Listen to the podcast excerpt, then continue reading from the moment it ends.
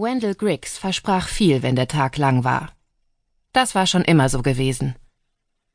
Bei ihrer ersten Verabredung hatte er Riley Nolan prophezeit, dass sie nach ihm nie wieder mit einem anderen ausgehen würde. Als er ihr den Verlobungsring schenkte, einen Diamanten von drei Karat, wie ihn keine ihrer Freundinnen hatte, schwor er, dass vor ihnen ein großartiges Leben voller Reichtum und Abenteuer liegen würde. Kein Zweifel, Rileys Ehemann war ein Traumtänzer und ein Schaumschläger. Doch in letzter Zeit waren seine Versprechungen wertlos geworden. Hohles Geschwätz, das beruhigen oder hinhalten sollte. Mehr nicht. Heute war es wieder so. Wendell hatte versprochen, nein, geschworen, rechtzeitig am Anleger in South Point zu sein, um zusammen mit Riley und ihrer gemeinsamen Tochter die letzte Fähre hinüber nach Belle Isle zu nehmen. Es war das letzte Wochenende im Mai. Am Montag war Feiertag, Memorial Day. Schon vor ihrer Hochzeit hatten Riley und Wendell die Tradition begründet, an diesem Wochenende die Saison auf der Insel einzuläuten, wo der Nolan-Clan seit über 100 Jahren den Sommer verbrachte. Und trotzdem stand Riley nun allein da. Erneut schaute sie hinüber zum Parkplatz und versuchte mit bloßer Willenskraft zu erzwingen, dass das Auto ihres Gatten auftauchte, sein offener schwarzer Militärjeep. Was für ein alberner Wagen für einen erwachsenen Mann. Immer mehr Fahrzeuge rollten heran, Kombis, dicke SUVs, sämtlich besetzt mit Menschen, die unbedingt die letzte Fähre des Tages ergattern wollten. Alle mit dem unverwechselbaren ovalen BI-Aufkleber geschmückt, der sie als Angehörige des Inselvölkchens von Belle Isle auswies. Es war halb sieben. Um Punkt sieben würde die Fähre ablegen. Das wusste Wendell. Und er wusste auch, dass es Riley wahnsinnig machte, wenn er auf den letzten Drücker kam. Riley lief rot an. Ihr drehte sich der Magen um, und sie hatte einen sauren Geschmack im Mund. Wendell hatte es versprochen. Er hatte geschworen, er würde die letzte Fähre erreichen, komme was wolle.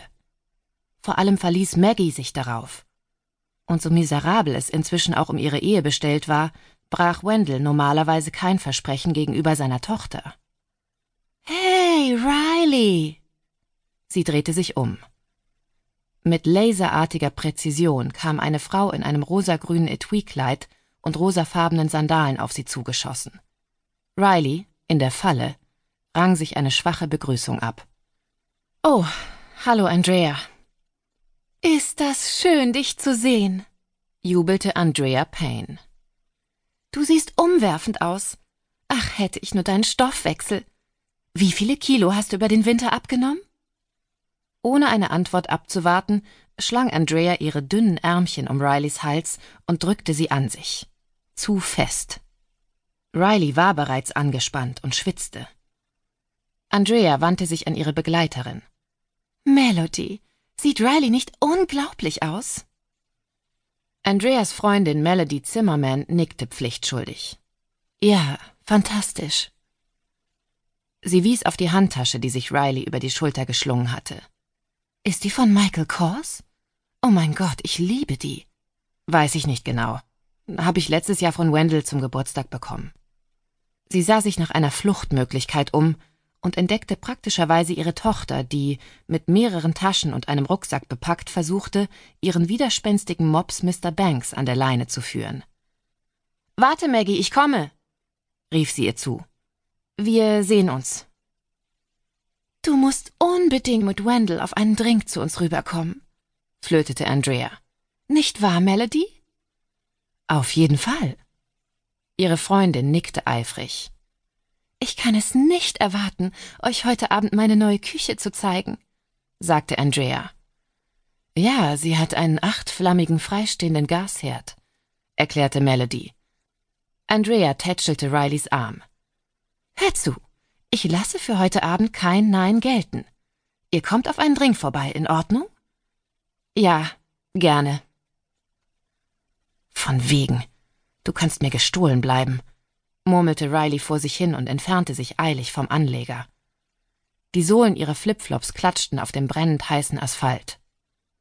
Maggie!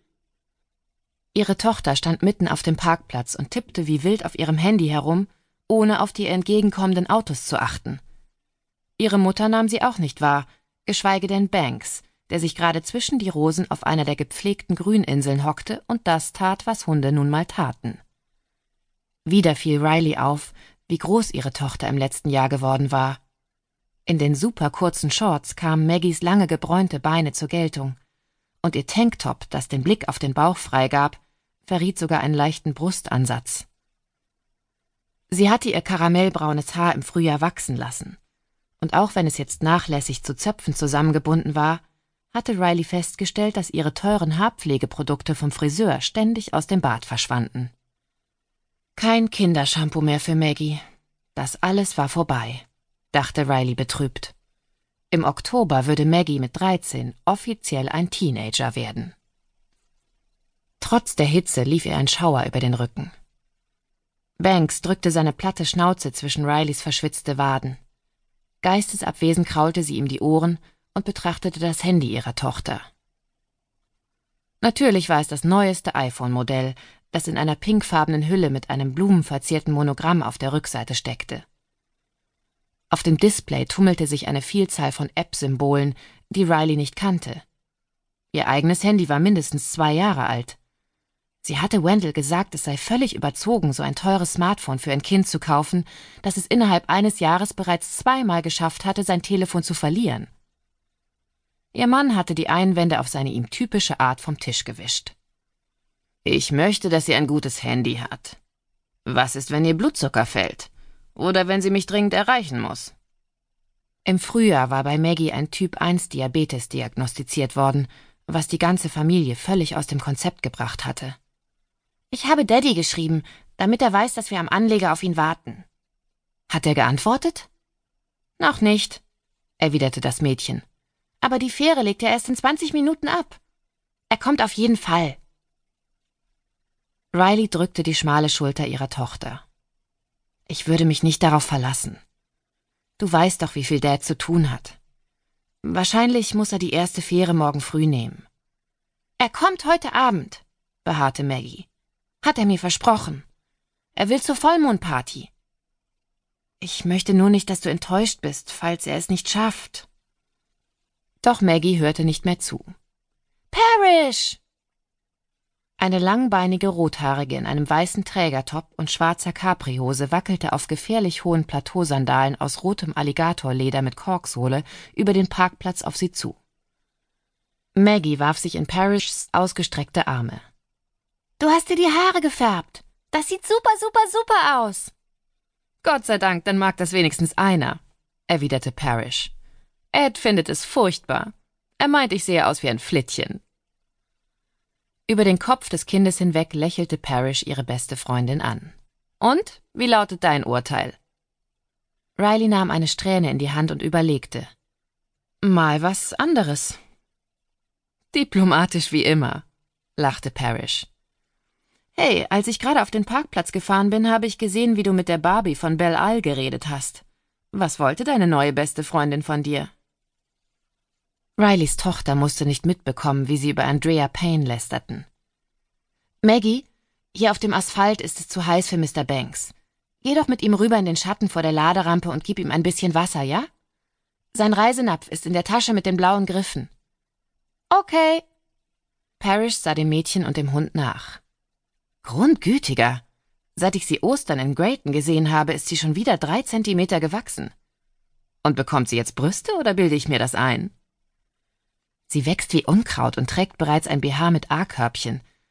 Auch wenn sie mich umbringen würde, wenn sie wüsste, dass ich dir das erzählt habe. Und? Was ist nun mit euch? fragte Parrish, als sie zum Anleger gingen. Sie wusste seit geraumer Zeit, dass es nicht gut stand zwischen ihrer besten Freundin und deren Ehemann, und Wendells Abwesenheit während des traditionellen gemeinsamen Frühjahrsurlaubs in Florida hatte ihren Verdacht nur verstärkt, dass die Ehe dem Untergang geweiht war. Doch bisher war Riley, was ihre Beziehung anging, sehr verschlossen gewesen. Sie hatte nur gesagt, dass sie eine Paartherapie machten. Doch kaum hatte Parrish ihre Freundin am Fähranleger erblickt, wusste sie, dass etwas nicht stimmte. Riley hatte abgenommen, mindestens zehn Kilo. Sie sah immer noch toll aus, Riley verfügte über eine besondere positive Ausstrahlung, die man nur selten bei jemandem fand. aber ihr Kinn war leicht vorgeschoben und neue Sorgenfalten zogen sich um Augen und Kinn.